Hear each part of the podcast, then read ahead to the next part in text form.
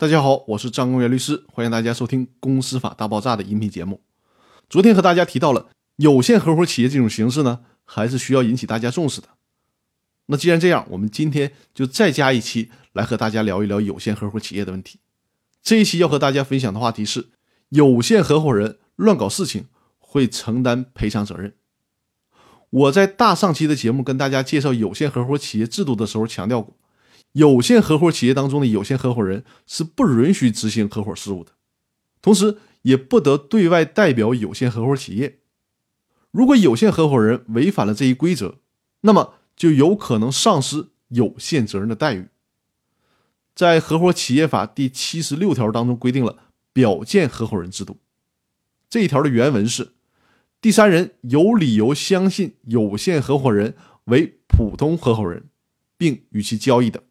该有限合伙人对该笔交易承担与普通合伙人同样的责任。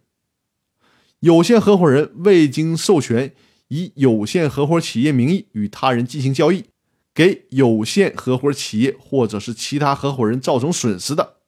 该有限合伙人应当承担赔偿责任。那这两段条文说的就很明白了。如果有限合伙人篡夺普通合伙人的权利，对内也就是对普通合伙人，对外呢也就是对合伙企业的债权人，是都要承担相应的民事责任的。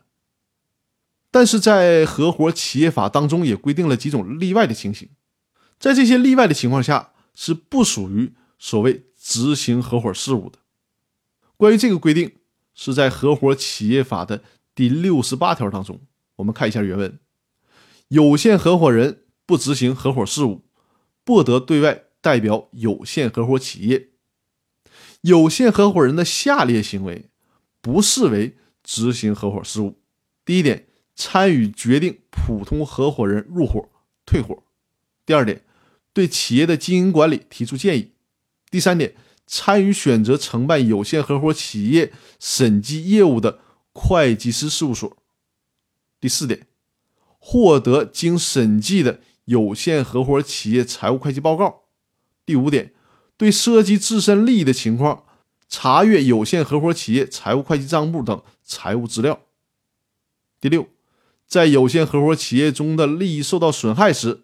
向有责任的合伙人主张权利或者是提起诉讼。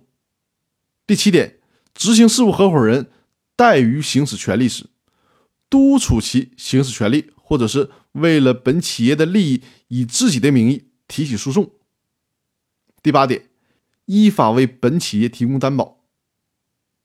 那除了以上的这些事项之外，有限合伙人在有限合伙企业当中就需要老老实实的扮演出资人的角色，千万别企图篡权夺位，否则的话就很容易惹祸上身，也就是失去自己有限责任的待遇。那好。我们本周的分享就到这里，我们下周再见，祝大家周末愉快。